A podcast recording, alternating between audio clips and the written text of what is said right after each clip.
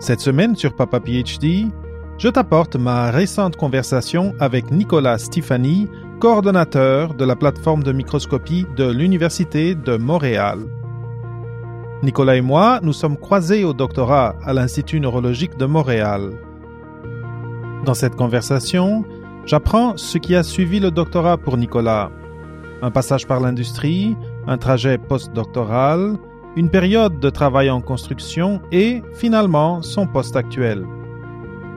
À travers tout ça, nous avons parlé de santé mentale et des défis que celle-ci peut nous apporter pendant le doctorat et au cours de notre parcours de jeune chercheur. Et n'oublie pas, tu peux toujours aller sur Patreon ou sur Buy Me a Coffee pour me donner un peu de support dans la production du podcast. Entre autres, ta contribution me permettra d'apporter au micro de Papa PhD des invités qui me sont maintenant inaccessibles. Je t'en serai à jamais reconnaissant. Bonne écoute. On travaille tout à fait différemment dans le monde de l'entreprise par rapport à, son doctorat. Par exemple, quand on a une réunion, cinq personnes euh, euh, dans une entreprise, cette réunion-là, euh, si elle dure une heure, c'est le prix horaire du salaire de chacun fois 5 euh, donc euh, cinq personnes. Et, euh, et voilà, donc cette réunion d'une heure, elle a un coût pour la société. En, en recherche, ça, ça c'est jamais pris en compte. Aussi, la, la, façon de comprendre les, la recherche était complètement différente à, à mon retour en PhD. J'avais des idées claires sur les expériences que je voulais faire, euh, sur la, la, la, si elles étaient réalisables ou non. Puis euh, c'est ça, je demandais plus à mon boss que si c'était bien de se faire une expérience comme ça. Je faisais l'expérience, je faisais les résultats, je faisais la figure, puis après je lui en parlais. Bienvenue à Papa PhD avec David Mendes, le podcast où on explore les carrières et la vie après la maîtrise ou le doctorat avec des invités qui ont eu des cheminements particuliers et qui ont des histoires uniques à raconter sur comment ils ont fait leur place dans un monde où les règles sont en constante évolution. Préparez-vous à sortir des sentiers battus et embarquer dans un nouvel épisode de Papa PhD.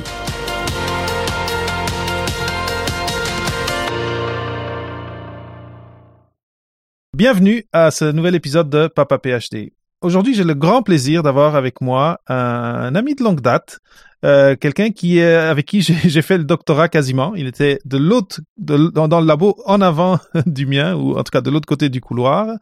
Et euh, c'est Nicolas Stéphanie. Nicolas euh, est d'origine française.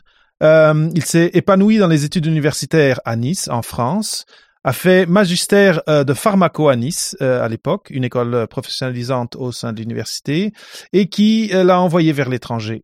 Il a fait un stage à l'université McGill et a fini par faire un doctorat à McGill à Montréal, ici au Canada, en neurosciences.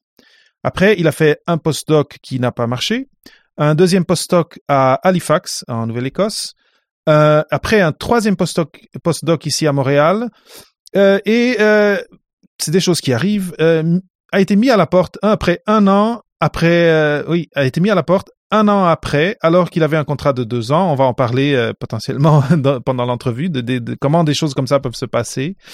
Euh, et là, grosse remise en question.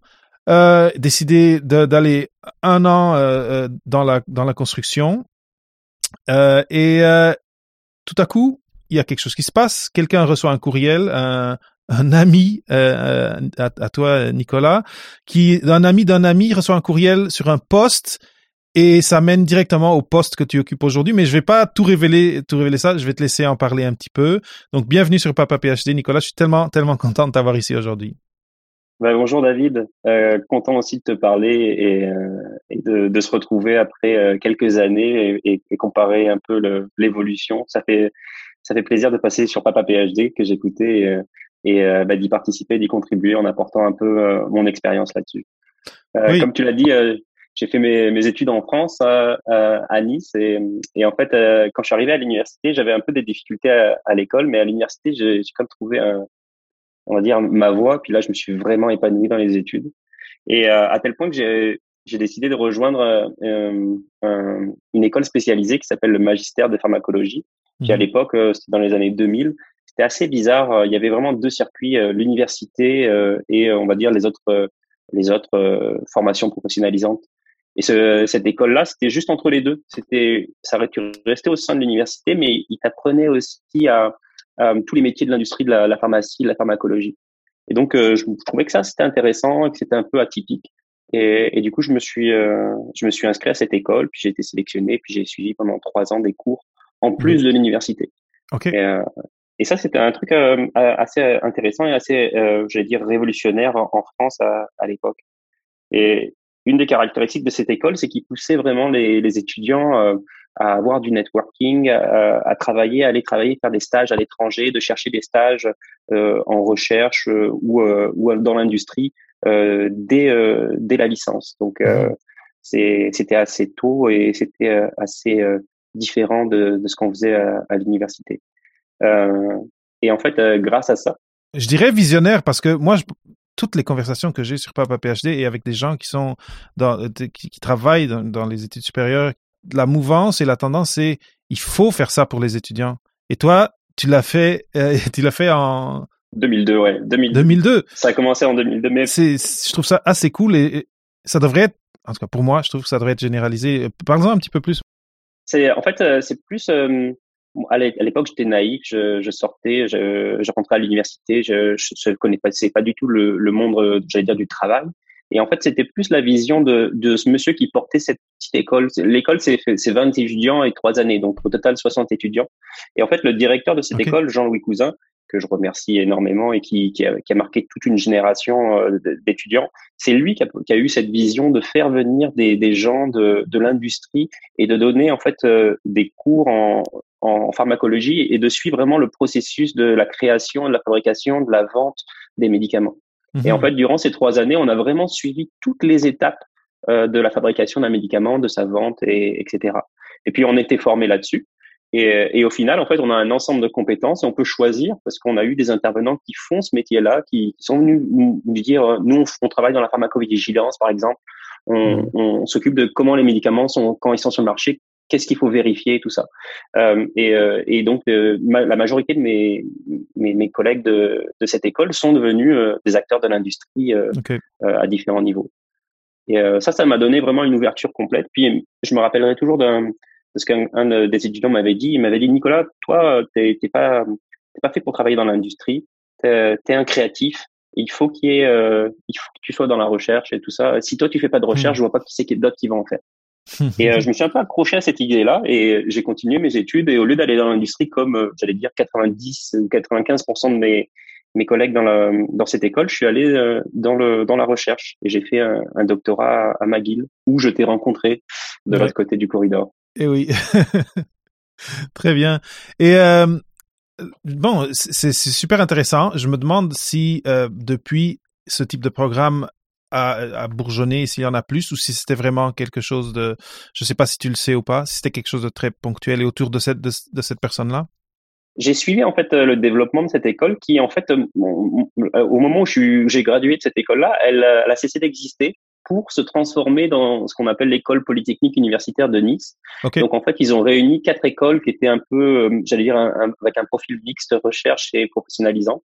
Euh, et en fait, ils les ont fusionnés. Et donc, c'est devenu le, le pôle pharmacologie ou, euh, ou, okay. euh, ou biologie de, de, cette école polytechnique universitaire.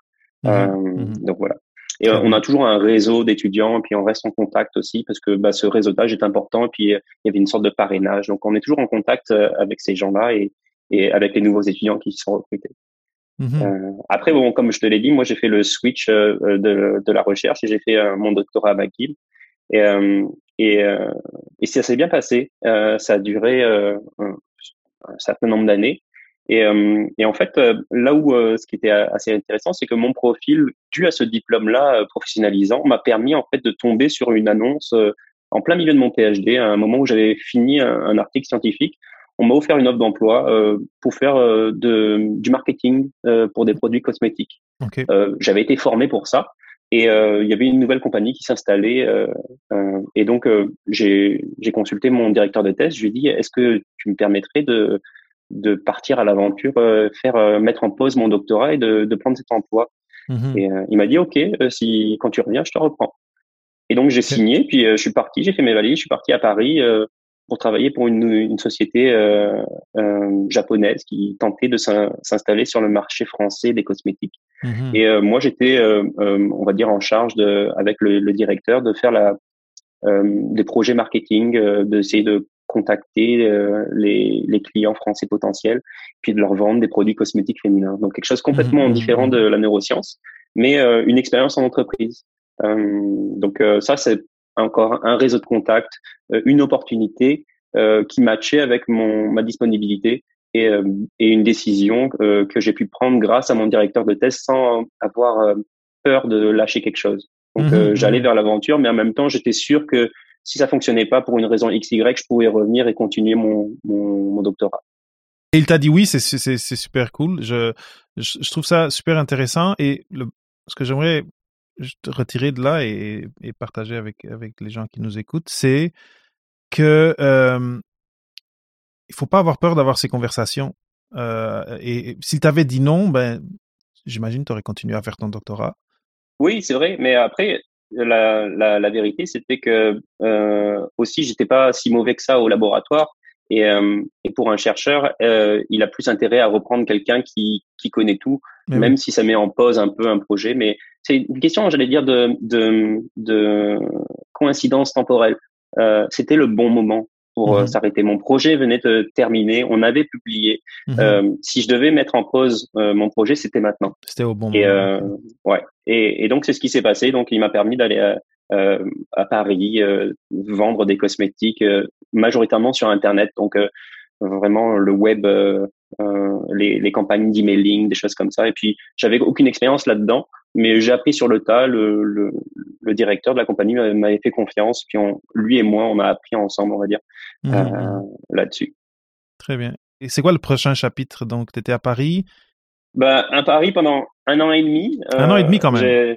Ouais, ouais. Et puis euh, j'ai appris à, à bah, travailler de 9h à 17h, que les heures supplémentaires sont payées, donc euh, mhm. on peut pas en faire euh, à volonté. C'est pas comme en, en doctorat où euh, on, on, a des heures flexibles et puis on compte pas ses heures. Non, non, là il y a, y a un cadre et on. je me rappelle du directeur qui des fois venait pour éteindre la lumière un vendredi à 5 heures. Il a dit non, non, c'est 5 heures, vous partez. Puis il éteignait les lumières du, du bureau pour qu'on rentre chez nous. Il dit si vous partez pas d'ici 10 euh, minutes, je, je débranche l'ordinateur et puis regardez tout ce que vous êtes en train de faire. Euh, donc oui, euh, un cadre de travail. Puis aussi, euh, j'ai appris à m'habiller en, en, en, costume, euh, d'être parce qu'on rencontre des, des, partenaires financiers ou des partenaires de business et il y a un, côté présentable. Aussi, la, tout ce qui est la mode, le, le cosmétique féminin, il y a un paraître. Donc j'ai sur ce côté-là. Puis après un an et demi, en fait, euh, euh, la compagnie a pris une autre direction. On va dire que euh, c'était pour moi le temps de de revenir au Canada finir mon doctorat. Si je le faisais pas maintenant, j'allais un fort risque de d'avoir de, la difficulté à m'y remettre. Mmh mmh mmh et donc là, j'ai recontacté mon directeur de thèse et je lui ai dit, bah, ce serait le temps. Il m'a dit, oh, pas de problème, tu, tu reviens et, et, et tu continues ton doctorat. Et euh, c'est ce que j'ai fait en 2009. Je suis revenu euh, euh, à McGill et, et, et j'ai travaillé jusqu'en 2000, jusqu'en juillet 2011, donc mmh. environ deux ans. Puis à la fin de l'été 2011, là, mon directeur de thèse m'a dit j'ai encore trois mois de salaire pour toi, puis mmh. puis c'est fini. donc il faut écrire ta thèse. Et, et donc là, les, les, expériences avançaient, donc il y avait plusieurs projets, mais je comprenais que lui, il voulait qu'on passe à autre chose. Et puis mm. surtout, il y, a, il y a, on va dire, il y a un time frame dans lequel il faut faire son doctorat. Donc, euh, euh, il fallait que ça s'arrête. Et donc, euh, j'ai, je suis rentré à la maison, puis euh, j'ai commencé à écrire mon doctorat. Puis ça a pris un peu plus longtemps que trois mois. Trois mois, c'est, c'est vraiment le C'est court pour rédiger, oui. oui, oui, oui j'ai, mis six mois, on va dire. Et puis j'ai fini ma thèse, puis j'ai défendu, puis ça, ça s'est bien passé. Puis surtout là, une très bonne période de ma vie, c'est la période où j'ai commencé à chercher des postdocs. Mmh Donc, euh, j'ai cherché un peu les, les postdocs. Moi, j'avais aucune attache particulière à Montréal, et puis j'aimais la diversité. Donc, euh, j'ai vraiment été euh, screené large. Euh, et puis là, je me suis aperçu qu'il y avait beaucoup euh, de disponibilité de postdoc. Postdoc, c'est une position qui, qui en demande.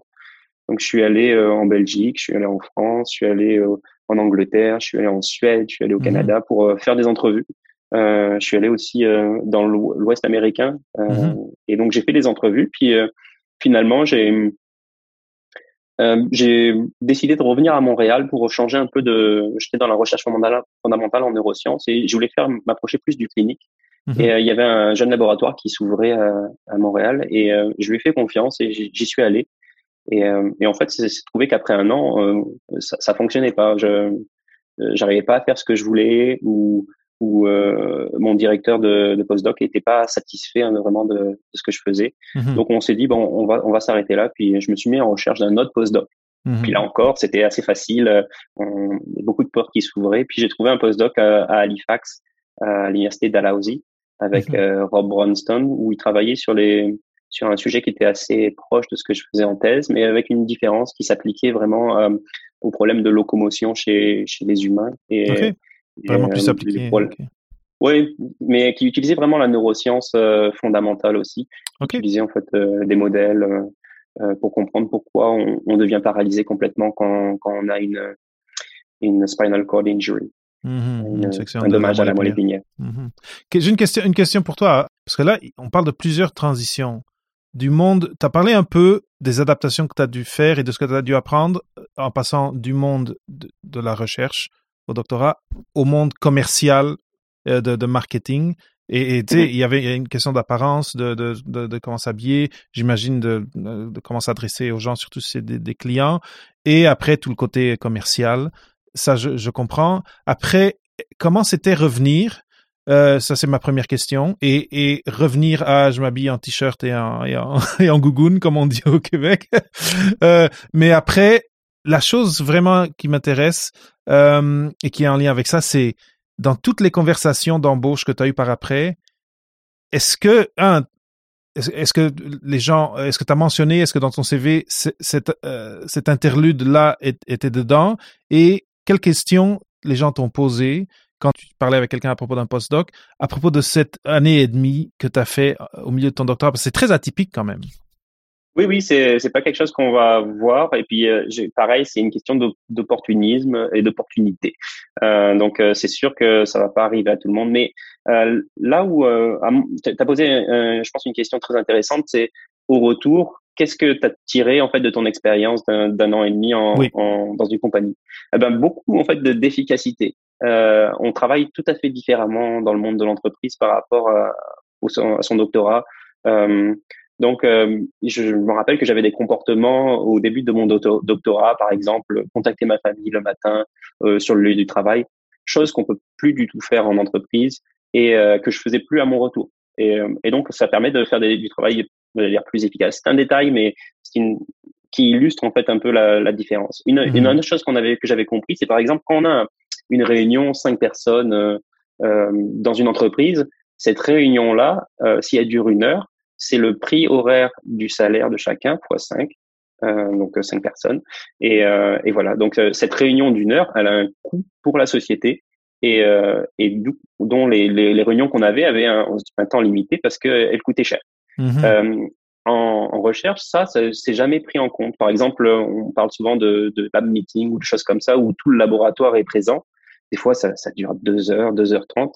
Et il y a souvent un manque d'efficacité dans ces meetings. Au lieu de parler de vraiment ce qui est important, euh, ben on, on s'étale un peu trop et tout ça. Donc j'avais une, une, vision différente de ces meetings-là euh, après coup. Et puis mon travail est vraiment, j'ai essayé de le faire rentrer aussi dans les dans les horaires de bureau, 9h, 5h pour euh, pouvoir aller jouer au, au, squash avec mon ami euh, David Mendes euh, par la suite. donc ça, ça aussi, ça donne un, un équilibre de vie. J'ai plus apprécié ma deuxième partie de PhD que ma première, où je me mhm. suis euh, un peu enseveli. Euh, aussi, la, la, façon de comprendre les, la recherche était complètement différente à, à mon retour en PhD. J'avais des idées claires sur les expériences que je voulais faire, mhm. euh, sur la, la, la, si elles étaient réalisables ou non. Puis euh, c'est ça, je demandais plus à mon boss que je, si c'était bien de se faire une expérience comme ça. Je faisais l'expérience, je faisais les résultats, je faisais la figure, puis après je lui en parlais. Mhm, et, et, mhm. donc ça, cette sorte d'indépendance scientifique, c'était ce qui est, c'est le, le, but d'un PhD en, en, général. Je ne l'avais pas du tout au début. Euh, après mon expérience en entreprise et une, une, sorte de recul par rapport à, au doctorat, là, j'ai j'ai j'ai vu qu'il y avait eu un déclic au niveau de productivité, au niveau de mhm. réflexion et de comment on planifie ses expériences, des choses comme ça.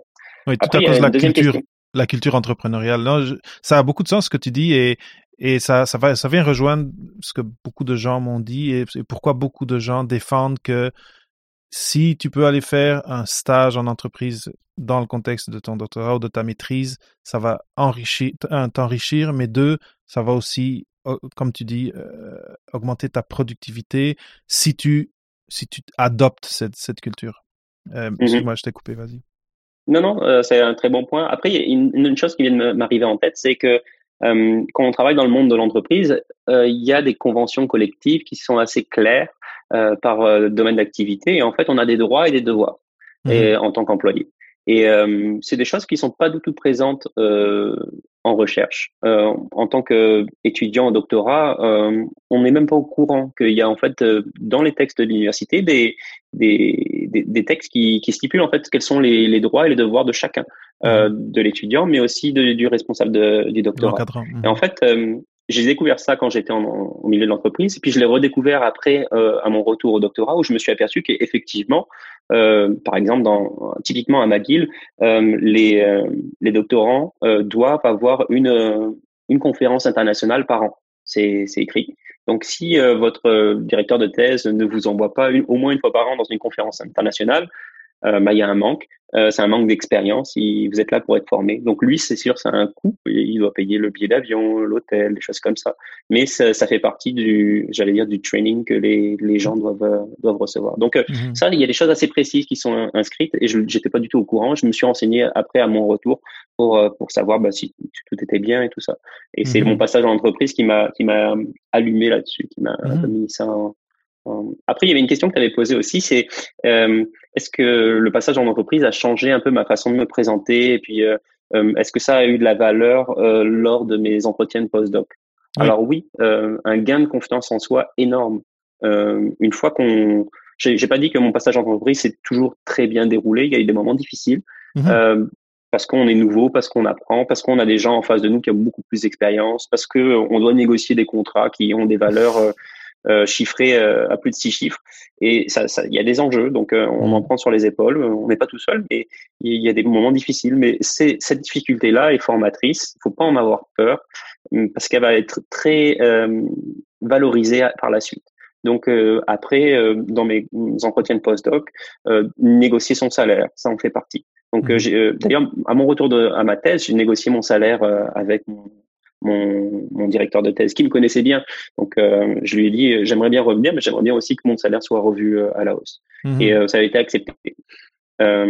après, j'ai fait ça aussi durant mes postdocs jusqu'à obtenir des, des, accords. Et, des fois, j'ai eu des noms. Des mhm. fois, j'ai fait. Mais si on le demande pas, on l'aura jamais. Donc, il faut, faut le demander. Puis, il faut savoir avoir une juste estime de soi. et le passage en entreprise aussi permet de de visualiser un peu qu'est-ce qui se fait ailleurs, que, combien on peut gagner euh, mm. et des choses comme ça. Donc oui, ça, ça a donné une sorte de de, de, de, confiance en soi qui, qui, a été très utile pour les entretiens et puis pour les interactions. Euh. La gestion des conflits, la gestion de, des situations un peu critiques, euh, ça, il y en a, y en a toujours dans la vie, mais euh, on, on, apprend euh, par ces situations-là et puis on, on, le met en application par la suite. Donc euh, là, j'en ai rendu euh, au niveau de développement. J'étais en train de faire plusieurs postdocs. Donc j'ai fait un, un, deuxième postdoc à Halifax. Et euh, quand j'ai joint ce postdoc, on, on m'avait mis au courant qu'il y avait une possibilité que le chercheur s'en aille. parce qu'il avait l'option de, enfin, la volonté de déménager. Donc j'ai, mmh. quand j'ai signé, j'ai, je savais qu'il y avait potentiellement un, un, départ du laboratoire, mais je savais pas où. Et, euh, et, à un moment donné, je pense que c'était deux ans après le début de mon postdoc, où euh, il m'a annoncé qu'il partait euh, à Londres, en Angleterre, et mhm. donc il m'a offert de, de, le suivre. Puis la grosse décision, en fait, euh, ben oui. c'est soit je le suis, soit je, je perds mon postdoc. Là encore, une question de l'évaluation s'est faite en fonction de, de l'évolution du projet que j'avais en main. Euh, si j'étais loin de finir, j'aurais probablement dû le suivre parce que euh, bah, sinon j'aurais perdu la valeur ajoutée de mon postdoc. J'aurais travaillé pendant deux ans et puis ça aurait pas donné quelque chose. Euh, or, j'étais vraiment proche de la fin de mon postdoc. Euh, donc euh, j'étais euh, en train de terminer le, le projet que j'étais en train de faire en, collaboration, puis ça a donné un article scientifique. Donc je, à ce moment-là, j'ai dit bah écoute, les conditions de vie, puis aussi il partait en Angleterre, il y avait le Brexit qui était en train d'être voté, c'était. oui oui oui. C'était c'était assez incertain pour pour un, Français un Français canadien qui donc c'est ça. J'avais aussi une demande de, citoyenneté qui était en cours, donc je préférais rester au Canada au final. Et euh, je me suis mis en, en recherche d'un troisième postdoc, vu que euh, il y a cinq ans après son doctorat. Donc ça, un, un, truc important aussi à dire à ceux qui obtiennent un, un, doctorat, cette limite de cinq ans au Canada, en tout cas, euh, je pense que c'est ailleurs aussi dans le monde, c'est très important. Le, on va dire le chronomètre part une fois que le diplôme est obtenu. Donc, euh, faut vraiment avoir une bonne idée de ce qu'on veut faire, puis savoir s'adapter, puis savoir prendre des décisions à des moments, comme je l'ai pris pour mon premier postdoc. Si après un an ça fonctionne pas, faut pas attendre cinq ans euh, mmh. ou trois ans. Euh, après, il vous reste trop peu de temps et puis on peut pas rebondir là-dessus. Fait que moi, après mes, mes trois, trois années ou quatre années, trois années de postdoc, j'ai signé donc un contrat. Euh, euh, j'ai cherché un nouveau postdoc. J'ai signé un contrat pour retourner à Montréal, travailler sur les circuits de la douleur. Mmh. Et euh, mais comme j'avais travaillé dans l'entreprise, j'avais demandé spécifiquement un contrat de deux ans minimum pour pour travailler là-dedans. Puis j'avais négocié un, un salaire aussi de décembre, post-doc. Et donc tout ça, ça avait été signé. J'ai donc j'ai quitté mon laboratoire d'Halifax pour euh, me rejoindre euh, Montréal et faire un, dernier post-doc parce que après j'allais être trop vieux. Mmh mmh puis le postdoc, ça passe plutôt bien. Euh, je fais plein d'affaires, je, je m'épanouis, ma curiosité scientifique et puis ma, ma créativité avance bien jusqu'au un an après le début, jour, enfin deux semaines 50 semaines jour pour jour après le début, où mhm. euh, mon superviseur m'annonce que dans deux semaines, bah, ça, s'arrête là. Et donc là, vraiment une discussion où je tombe des nues. Je mhm. J'avais pas du tout vu venir euh, un problème quel qu'il soit. Mhm. Et euh, et, et c'est ça. Donc il me met à la porte complètement. les projets pas terminés. et puis il m'a quand même proposé de continuer mes projets sans être payé. C'est sûr que j'ai refusé. Et, et puis là, je, je, je me rappelle dans la discussion de lui avoir dit, eh, écoute, ben, on a quand même signé un contrat de deux ans et, et, et ça, ça a de la valeur. Il m'a dit non, ça n'a pas de valeur si je te mets à la porte, je te mets à la porte. Puis je suis allé voir euh, quand même un avocat pour voir vérifier et on m'a confirmé, oui, effectivement, euh, un chercheur est maître dans son labo, donc ni l'institut ni, euh, j'allais dire, un, avocat n'aurait pu me défendre là-dessus et je me hmm. suis trouvé sans revenu deux semaines après avec mes projets et mes belles idées scientifiques à l'eau. Et la raison, en fait, le plus aberrant dans cette euh, situation, c'est la raison qui m'a été donnée pour euh, pour ça. Et c'était une sorte d'incompatibilité de caractère que j'avais jamais senti, euh, ou même pressenti entre lui et moi. Et donc, on va dire, c'était plus humain qu'autre chose. Et c'est ça. Et un monsieur qui prend une décision pour vous, qui qui remet en, en j'allais dire en cause toute votre carrière, parce que moi j'avais pensé finir ce postdoc euh, appliqué à des positions de, de, de chercheurs pour de, nouveaux chercheurs pour ouvrir mon laboratoire. Et et puis finalement la vie a décidé autrement euh, un peu euh, à cause de ce monsieur-là. Et tant mieux tant pis il faut prendre les choses comme euh, comme elles sont. Oui. puis en fait a suivi à ça une rupture aussi personnelle dans, dans ma vie personnelle. Et puis une dépression qui est qui est arrivée par la suite hmm. donc plusieurs fois dans tes, tes, podcasts David tu parles très bien des, des enjeux de, de santé mentale et euh, c'est un enjeu auquel je suis très sensible parce que euh, durant ma thèse, notamment euh, à mon retour de, du travail en entreprise en, en 2019, mhm. euh, j'ai bénéficié des services de McGill en santé, en santé mentale. Mhm. J'ai obtenu un énorme soutien. D'ailleurs, euh, ma psychologue qui, qui faisait un, une, on va dire une thérapie comportementale avec moi a été remerciée dans ma thèse parce que je pense pas avoir avoir pu finir ma, mon doctorat s'il n'y avait pas eu du soutien mmh. euh, du côté psychologique euh, de l'université. Mmh. Euh, j'ai fait partie aussi d'un d'un groupe de soutien aux étudiants en thèse, donc euh, en fait des, des, étudiants en thèse qui sont dans différents euh, domaines complètement différents, qui se regroupent, puis qui parlent un peu de leurs difficultés, puis on s'aperçoit que qu'on soit en, linguistique, en géographie, en neurosciences, les problèmes sont un peu souvent les mêmes, et mmh. les solutions en fait se peuvent se trouver. Donc j'ai fait mhm. partie de ce groupe de soutien qui se réunissait une, fois par semaine. J'ai une question pour toi. Euh, je, ça a l'air de parce que tu dis, et, et moi j'ai fait cette expérience aussi à McGill, mais j'aimerais que tu, tu, me, tu, me donnes ton, ta perception et ton expérience. Est-ce que c'était facile de trouver ces services? Et est-ce que tu, tu recommandes aux, aux, gens qui sont au doctorat, au postdoc et qui donc qui sont dans un, un cadre universitaire, est-ce que tu leur recommandes de chercher qu'est-ce que l'université offre en termes de soutien psychologique? Alors, euh, moi, ce qui m'a vraiment fait franchir la porte de la psychologie, c'est que je me suis dit, dans ma tête, c'est une maladie mentale, c'est une maladie comme une autre. C'est quelque chose que Jean-Louis Cousin, le directeur de pharmacologie, me, nous répétait euh, parce qu'on mmh. parlait des, traitements de maladies mentales. Et euh, si tu as un rhume ou une bronchite ou une pneumonie, mmh. si tu tousses beaucoup, tu vas voir un médecin et puis le médecin va te dire bon c'est une bronchite, je vais vous donner un traitement. Oui. il peut vous dire aussi c'est rien du tout, ça va passer, vous avez juste le nez qui coule, c'est un rhume. mais vous allez faire appel à un professionnel qui va diagnostiquer le problème. En santé mentale, on fait pas pareil. On reste avec nos problèmes, on pense que c'est normal, mais rien ne vous empêche d'aller traverser, d'avoir un rendez-vous et euh, diagnostiquer le problème s'il y a un problème. ça se peut très bien que, vous, que la personne vous dise, écoutez, euh, vous avez des, des, remises en question, euh, mais moi je pense que tout va bien. Ça se peut aussi qu'ils vous disent, ah, non, non, je pense que vous avez les symptômes de telle ou telle pathologie et vous allez trouver le soutien. Mais ce côté diagnostic, ce sont des gens qui sont capables de faire ça.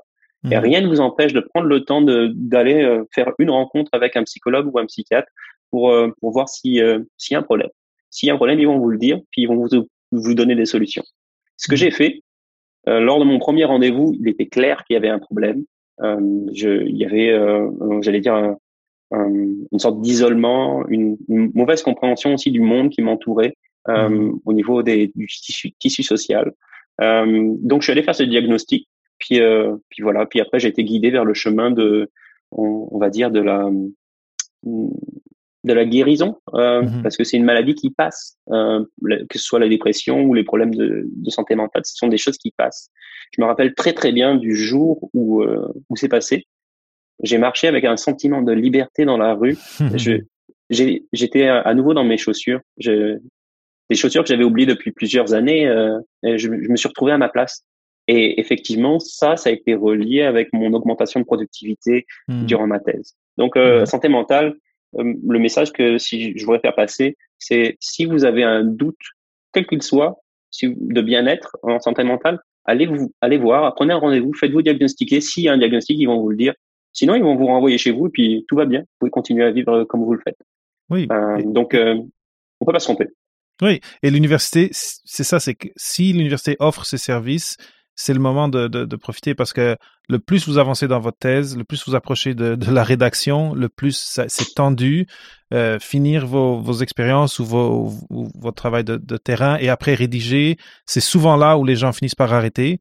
Et, euh, mm. et souvent les arrêts sont liés à, à, à des inconforts ou des, ou, des c'est ça, des débalancements en santé mentale. Après, il y a, j'aimerais mettre quand même en corollaire, je connais du monde, j'ai interviewé du monde qui chroniquement doivent prendre des médicaments pour leurs problèmes de, de, de disons, de, dans, les cas où je pense de dépression chronique mmh clinique. Donc, ça peut ne pas passer, mais ça peut être traité et vous pouvez, que ce soit avec des, des interventions comportementales comme tu as mentionné ou avec des médications dépendamment, vous pouvez finir votre doctorat, vous pouvez euh, être des chercheurs euh, épanouis et, euh, et, et, donc, mais c'est vrai que ce qui est important, c'est cette première fois où vous dites, bon, là, il y a quelque chose que je suis pas capable toute seule ou toute seule de résoudre, je vais cogner à la porte et on va voir, on va voir si quelqu'un peut m'aider. Et, les gens, ces gens-là sont entraînés pour ça et ils peuvent vous aider. Mais c'est très, très important. Je suis tellement content que tu t'aies mentionné ça parce que il faut un peu le normaliser il faut un peu euh, casser ce tabou, parce que c'est un tabou dans nos sociétés en général. Mmh. Euh, et, euh, et, donc, je, suis très reconnaissant que, que, que tu l'aies mentionné. avec donc les formations que j'ai eues, on arrive à voir que les maladies mentales sont des maladies un peu comme les autres, comme les maladies physiques. on va mmh. voir un, je vais dire, un gastro-entérologue, on va voir un, un, un obstétricien pour des problèmes spécifiques. La maladie mentale, c'est pareil, ça se soigne. Euh, ça peut être aussi des traitements, comme tu l'as dit, longue durée, euh, mais euh, mais on arrive très bien à vivre avec. on serait surpris de, de, demander, par exemple, dans un groupe de gens, lever la main ceux qui prennent des médicaments psychotropes, ou on serait surpris de, de savoir le nombre de personnes. C'est ça. C'est c'est pas on n'est pas tout seul, vous n'êtes pas isolé, et puis il y a aucune honte à prendre un traitement quand on tousse il n'y a aucune honte à prendre un traitement quand on est déprimé. Donc, mmh euh, mmh euh, ce serait, je pense que on va arriver à un monde à, un moment donné où, ça sera l'inverse. Mmh ah, tu refuses de te traiter, peut-être que tu n'as pas l'ouverture d'esprit de comprendre que c'est pas une maladie euh, euh, honteuse. Ouais, stigmatisante. que, ouais, ouais. Avec ma, McGill, avec ma psychologue, on avait, on avait identifié que je portais vraiment des lunettes qui modifiaient ma compréhension de la réalité. Mhm. Et euh, avec la, la, thérapie comportementale, on a réussi en fait à montrer la réalité des choses. On a mhm. surtout me montré que comment, quand est-ce que je portais ces lunettes et quand est-ce que je les portais pas.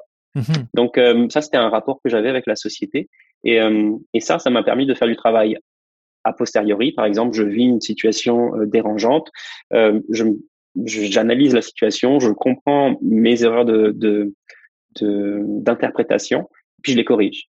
Puis au mhm. fur et à mesure, en fait, on est arrivé à un moment où j'arrivais à anticiper les problèmes que je pourrais avoir et euh, à les enlever avant qu'ils apparaissent. Donc mhm, euh, mhm, ça, ça m'a vraiment libéré au niveau social, au niveau interaction avec les gens, puis au, niveau travail, puis au niveau personnel.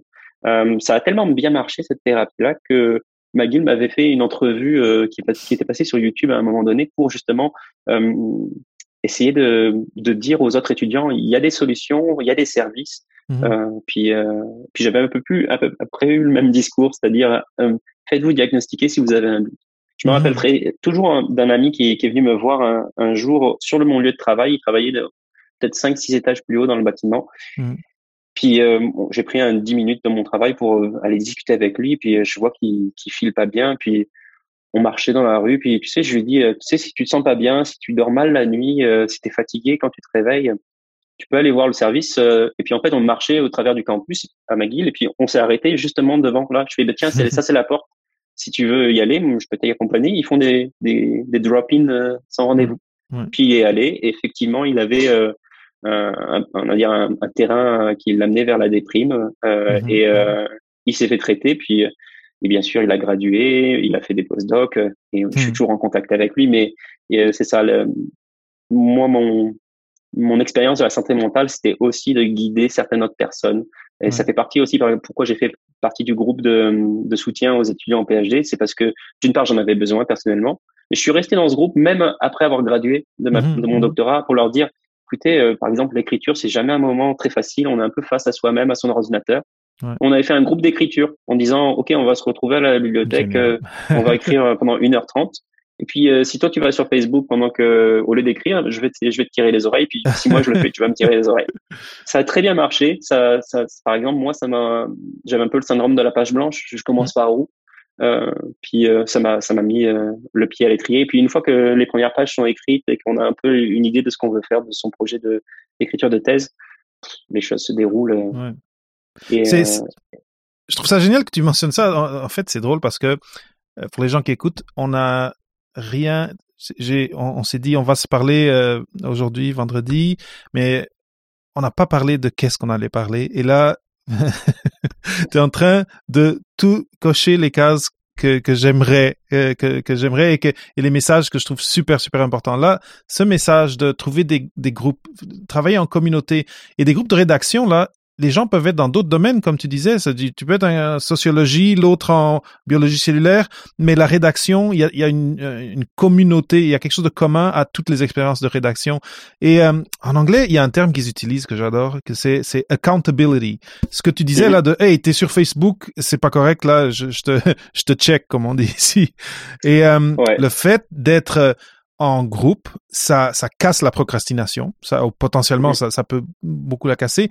Mais après, c'est que comme on a des cerveaux différents, on, notre, euh, on fonctionne différemment. On va pouvoir donner des trucs aux autres auxquels ils n'ont pas pensé. On va pouvoir euh, euh, prendre des techniques des autres que nous on n'aurait pas, on n'aurait pas gravité vers ça.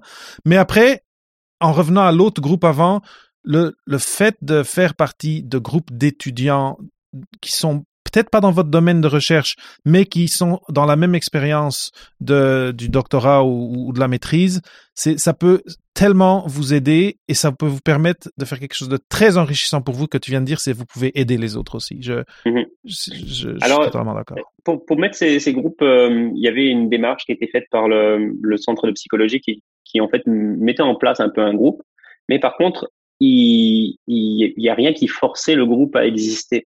Donc mhm. là, il y avait une sorte de d'énergie, une petite marge d'énergie à mettre en disant, OK, c'est jeudi, c'est 18 heures, c'est le, jour du rendez-vous, j'ai pas mhm. envie d'y aller, mais je vais y aller pour les autres et pour moi. Euh, dans un, faut trouver cette énergie-là d'y aller. Puis des mhm. fois, on se retrouvait dans le groupe, on était deux ou trois, et tu dis bah c'est pas grave, on est quand même là, on va revenir la, semaine prochaine, peut-être qu'il y aura plus de monde.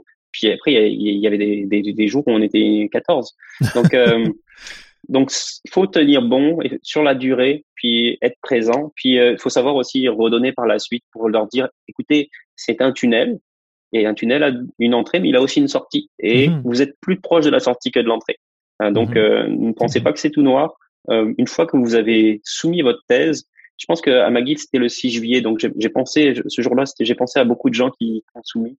Euh, une fois qu'on soumet sa thèse, un sentiment de liberté ah aussi lourd que aussi positif que ce que c'était lourd de, de, devoir le soumettre, d'avoir cette deadline qui nous pendait au nez euh, juste avant. Donc moi, je me rappelle d'avoir écrit ma discussion entre minuit et 4 heures du matin le 5 juillet 2011. Donc, euh, je me rappelle le retour, il fallait le rendre, donc j'ai fait ce que j'ai pu, j'ai pu. Le retour sur ma thèse, c'était que ma discussion était bâclée. Mmh, mmh, mmh. Surprise. Mais bon, on a le temps, le temps de revoir ça et de, et donc euh, il y a un système de review qui est mis en place. Euh, on va dire, j'avais tellement passé de temps sur l'introduction que il me restait plus rien pour euh, pour la discussion. Euh, et euh, l'introduction en fait a été reprise dans un article que j'ai publié tout seul parce que on m'avait recommandé, on m'a dit ah c'est vraiment bien ce que tu as fait, les figures sont très bien, tu devrais publier. Mhm. Ça c'était un retour de, des reviewers de, de, ma thèse et du coup j'ai publié un article là-dessus.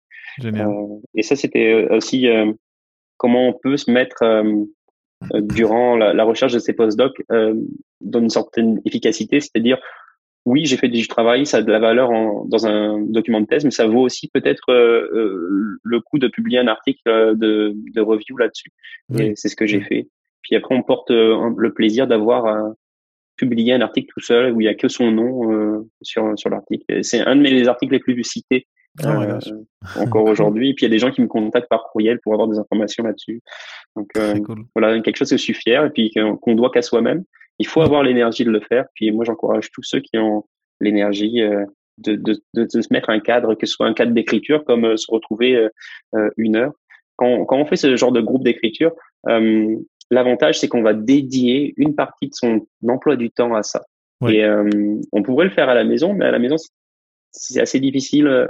Le, par exemple, le fait d'aller à une bibliothèque, de dire je vais prendre mon laptop, je vais y aller, je vais travailler au moins jusqu'au moment où ma batterie va, va mourir.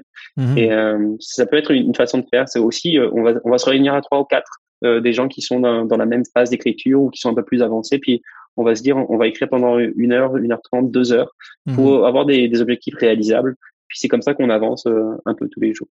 Génial. Ben, suis très content que tu partages tout ça parce que euh, je, je, je, je, signe en dessous là de, de, tout, ce que tu as dit vraiment là. et, euh, et euh, en tout cas, et tu, tu me surprends avec tout ça parce que on, on, s'était pas croisé depuis un certain temps et je suis très très très content. Dis, dis t'allais dire quelque chose? Oui, on, a, on a discuté sur les, les, problèmes de santé euh, mentale en, parce qu'en fait, je disais que j'avais été mis à la porte de mon de mon oui. post-doctorat. Oui, et donc, en fait, donc là, le problème de santé mentale, j'ai beaucoup plus d'expérience, donc tout de suite, je les identifie et je vais les faire mmh. traiter. Ben là, j'étais plus à l'université, donc je les fais traiter à, euh, à par des professionnels de santé.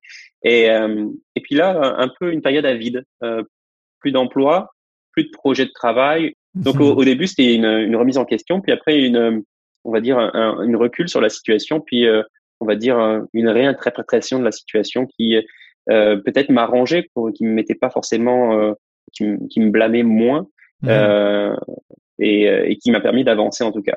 Euh, cette période-là où j'avais plus de revenus, euh, ça a duré. Euh, ça a duré presque un an et demi. Une partie, je l'ai faite sans rien faire, donc aucune activité. Et ça a été très dur quand tous les gens de notre entourage ont une activité professionnelle et puis que nous on n'en a pas, puis qu'on n'a mmh. aucun revenu, c'est assez difficile à vivre. Mmh. Puis un jour, une, une connaissance m'a dit qu'elle avait besoin d'un soutien pour un chantier. Euh, j'ai toujours été très manuel, j'ai toujours aimé la construction, euh, faire des choses de mes mains. Du coup, bah, je, je, vais te faire, je vais t'aider.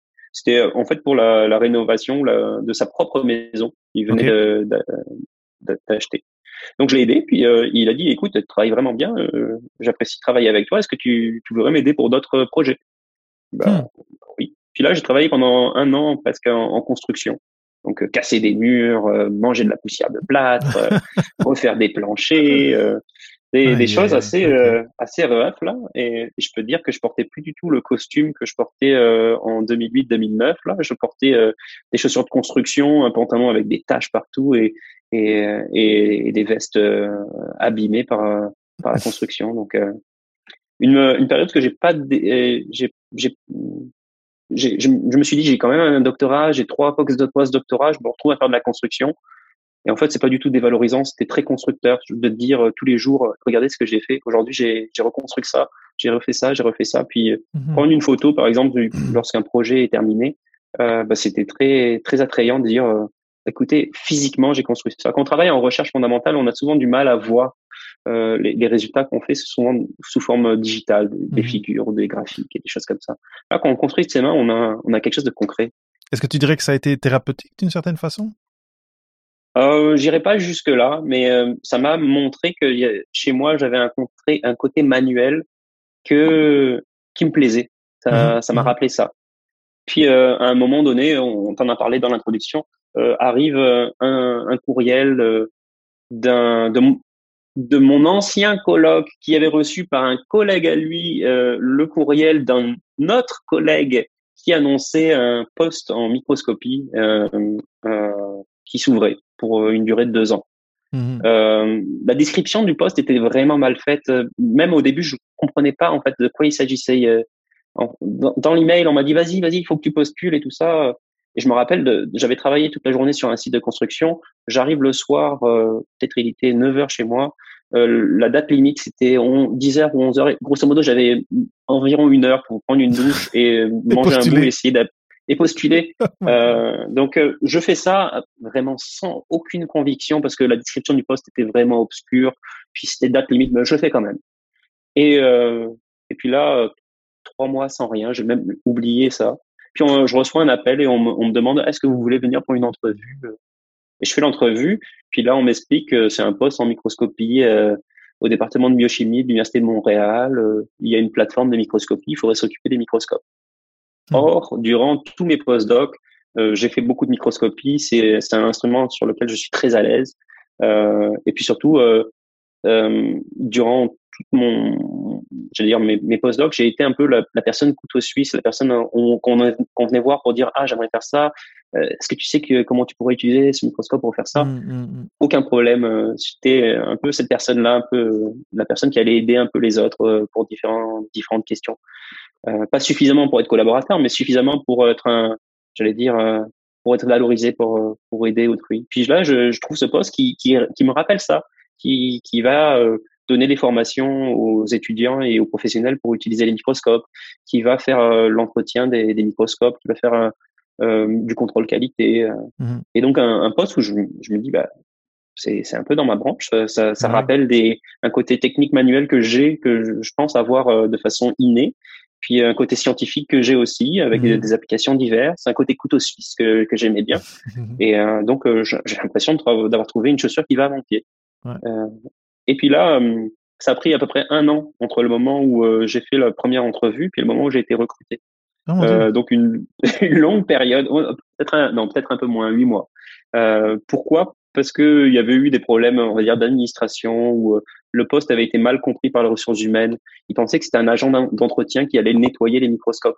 Et donc, ils avaient mis ça dans la catégorie, euh, euh, euh j'allais dire, euh, personne qui allait faire le ménage. Euh, donc, euh, quand ils ont vu que bah, j'avais des diplômes et tout ça, ils m'ont dit, bah, il n'y a pas de problème dans, dans l'annonce. Et donc, ils ont révisé ça, ils ont refait une, une, une mise en ligne, j'ai réappliqué, j'ai refait une, une, entrevue, puis finalement, ben, j'ai commencé à travailler à l'Université de Montréal. Et puis là, je, suis un, un peu, je suis dans le milieu universitaire, mais euh, je suis un employé, donc un, mhm. peu un, un, travail dans, dans l'interface. Et mhm. euh, je m'épanouis vraiment dans, dans cet emploi. J'apprécie vraiment être à la, euh, la personne qui va aider, la personne qui va être euh, des ressources, faire avancer des projets très divers. Donc, mhm. je me retrouve à faire plein d'imager enfin, au microscope, plein de choses, d'utiliser des microscopes vraiment très variés, de compagnies différentes. Et, et, et, ça pendant un peu plus de deux ans en fait. Euh, mm. La position était ouverte pour deux ans. Puis euh, durant ces deux ans, je, je suis allé voir mon, euh, on va dire la, ma personne qui était responsable et je lui, je lui demandais mais qu'est-ce qu'on va faire dans deux ans, mm. comment ça va se passer. Et puis à chaque fois, c'était on sait pas trop, il faut trouver les financements pour pour maintenir ton salaire et tout ça. Puis à force de travail et beaucoup d'énergie, en fait, ce qui s'est passé, c'est que il y a eu, j'ai été en contact avec le, le vice-doyen de la faculté de médecine, Christian Baron, qui, je pense, a compris un peu la la valeur ajoutée d'avoir un poste euh, en microscopie euh, sur le campus de l'Université de Montréal et euh, qui a en fait défendu un peu cette idée. Puis cette idée a été défendue aussi par la personne qui a suivi au poste de vice-doyen, c'est Madame Ekat Kritikou, et qui a qui a en fait essayé de pérenniser ce poste. Donc elle a proposé de, de me garder et donc il y a un poste qui a été créé et, et donc maintenant je m'occupe des microscopes pour la faculté de médecine, ce qui regroupe cinq départements mhm. sur le campus de l'Université de Montréal. Génial. Et donc, juste euh, comme ça, euh, tu es, en contact avec des scientifiques euh, assez régulièrement, j'imagine, parce que tu me dis que tu fais, tu fais toi-même de, l'imagerie, tu utilises les, microscopes, tu aides les gens dans les projets. C'est Là, étant donné que tu es dans la faculté de médecine, j'imagine que c'est des projets de recherche clinique, mais tu es quand même proche de la recherche alors, c'est pas forcément clinique, au contraire, je, suis plus proche du fondamental sur le campus. Il y a, il y a un, un cœur euh, recherche fondamentale, donc euh, on, on est beaucoup plus proche de la recherche fondamentale euh, à la faculté de médecine sur le campus. Euh, je travaille avec les chercheurs, je les assiste dans leur demande de financement, je les assiste aussi dans le choix des équipements parce que les microscopes sont devenus de plus en plus compliqués. Donc, mmh. je, je, fais l'interface avec les compagnies qui vont vendre différents produits, puis moi je vais je vais commenter sur est-ce que ce produit va vraiment euh, répondre à vos besoins spécifiques en recherche? Mmh. euh, Je gère les microscopes. On, on, essaie de faire des plateformes technologiques qui, sont partagées par, le, par plusieurs départements et par plusieurs utilisateurs. Donc, je, je, gère ces microscopes-là. Euh, je donne des formations aussi pour que les étudiants ou les professionnels de recherche puissent utiliser les, les microscopes. Euh, je fais du contrôle qualité, des réparations. Je, mmh. Vraiment, le, je fais un peu tout, beaucoup plus que ce que ce que je peux ce que je peux faire. En fait, euh, il y a vraiment beaucoup de, de microscopes euh, disponibles mmh. sur le campus. J'ai j'ai une tâche de travail beaucoup plus élevée que ce que je peux produire, mais euh, c'est un début. Puis et puis c'est ça, j'essaie de faire de mon mieux pour pour répondre à la demande. Mmh. Mmh. Mais il y a j'ai un rapport très proche avec les étudiants et tu sais ce, ce sorte de de mentorat, de, d'essayer de, de, guider les étudiants dans leur choix. C'est des choses qui euh, les étudiants viennent naturellement te poser comme question. Euh, je finis mon ma thèse, je cherche un postdoc. Euh, j'ai jamais quitté le, le territoire euh, québécois ou canadien. Euh, c'est ça. Euh, moi, je, des fois, j'en discute de façon informelle en mmh. leur disant, écoutez, il y a postdoc, c'est une très bonne position, c'est assez facile, profitez-en pour voyager, pour aller découvrir d'autres expériences, d'autres d'autres euh, deux avenues au niveau recherche.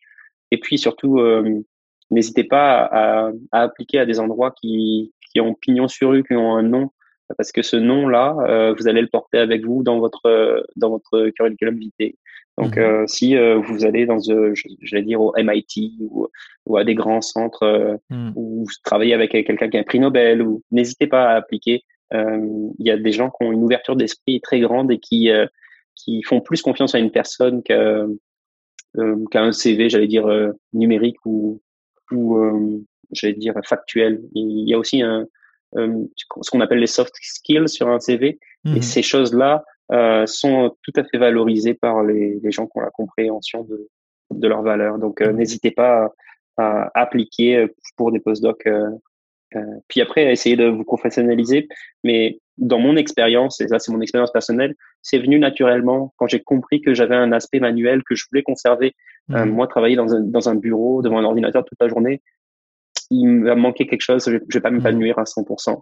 Euh, mmh, donc comprendre ce, qu'on est bon naturellement à faire euh, et ce qui, ce qui nous plaît au final. Euh, j'ai l'impression qu'on est bon dans ce qui nous plaît. Euh, donc, euh, ouais, ouais, ouais. accepter ça, se connaître et puis, et puis mettre ça en application après dans, dans son travail. Oui. Nicolas, euh, on arrive, euh, on a déjà, je pense, dépassé mes, mes 40 minutes habituelles euh, que, je me mets, mais euh, tu as l'air, tu l'as dit, on s'est pas vu depuis un bout, même si on, des fois on communique, mais tu es bien, tu as l'air bien. Je suis content de te voir. je suis content de, t'entendre.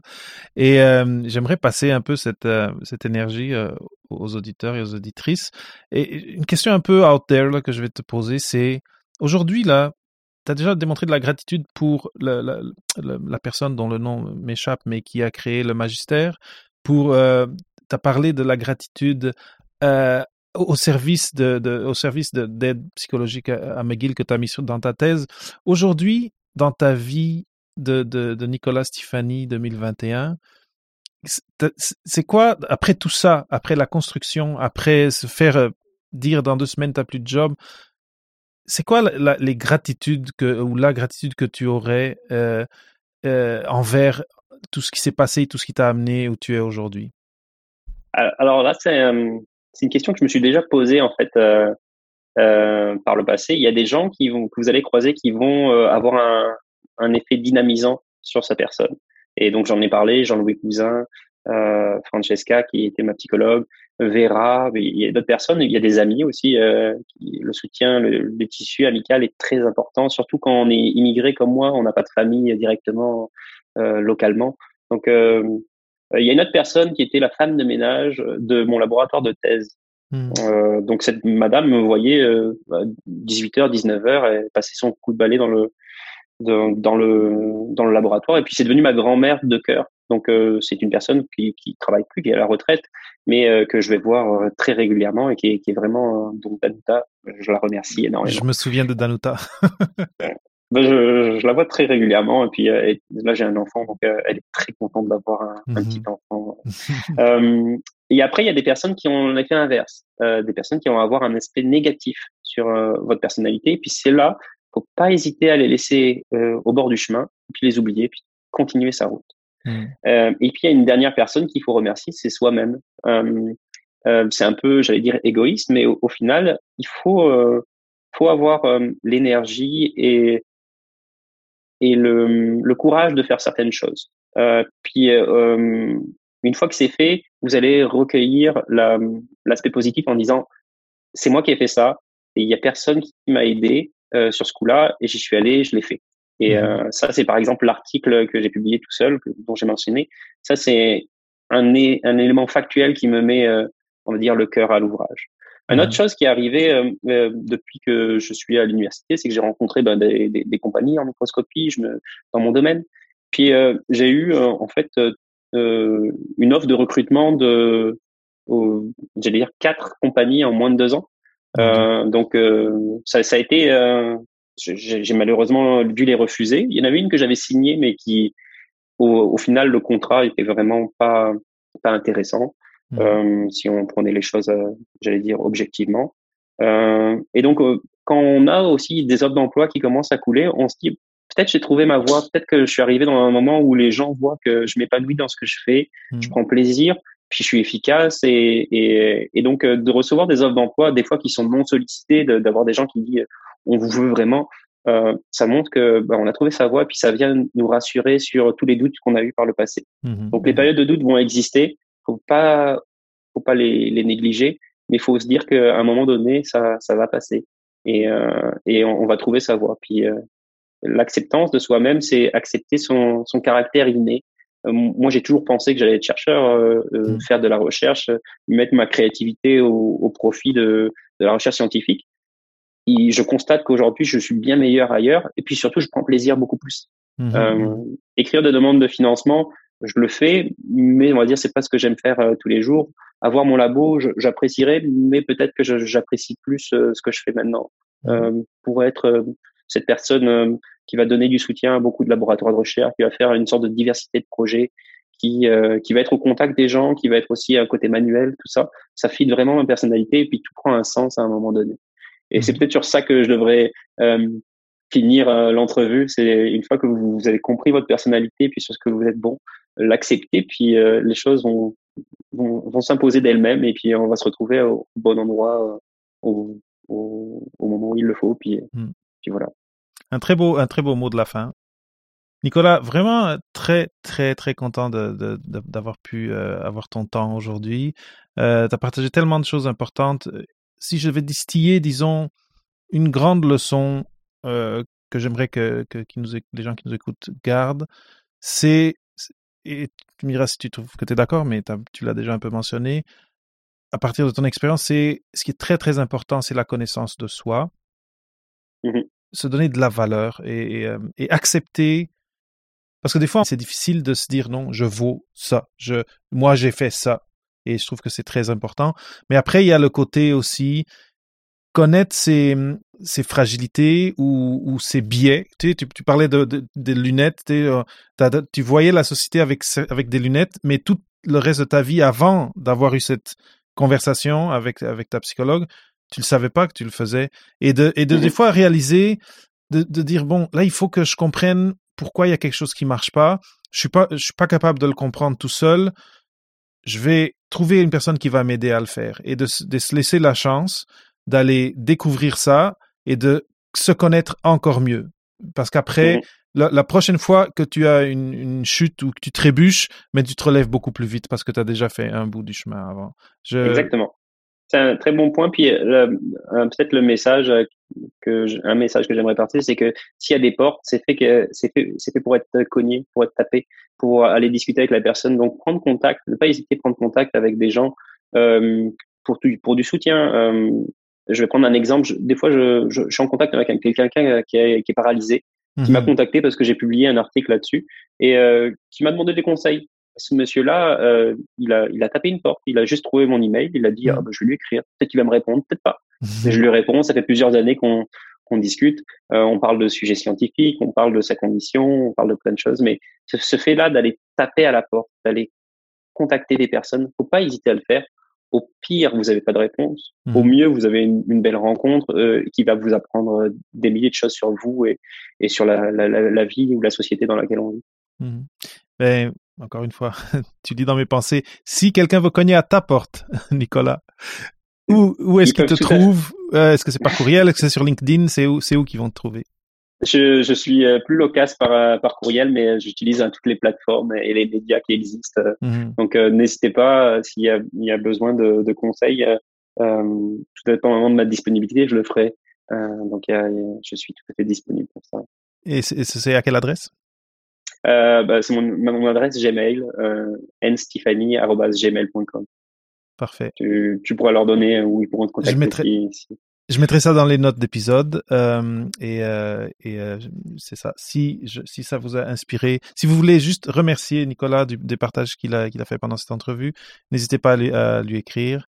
Et surtout si vous avez des questions pour lui euh, en lien avec son trajet ou en lien avec ce qu'il fait aujourd'hui, euh, n'hésitez pas non plus. je sais que s'il s'il le dit, s'il l'a dit au micro, c'est parce que c'est vrai, il va vous répondre.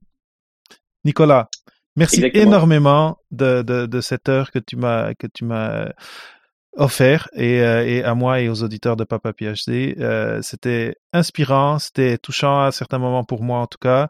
Euh, j'en suis très reconnaissant et, euh, et je te souhaite plein de succès pour, pour tes projets à venir. Merci David, le plaisir était pour moi. Merci d'avoir écouté un autre épisode de Papa PhD. Rendez-vous sur papaphd.com pour les notes d'entrevue et pour d'autres sujets de réflexion à propos des choix de carrière après la maîtrise ou le doctorat. Ça me fera toujours plaisir de partager des histoires inspirantes, des nouvelles idées et des ressources utiles sur le podcast. Donc assurez-vous de vous abonner sur iTunes ou sur la plateforme de votre choix pour être à jour avec nos thématiques et pour connaître nos derniers invités.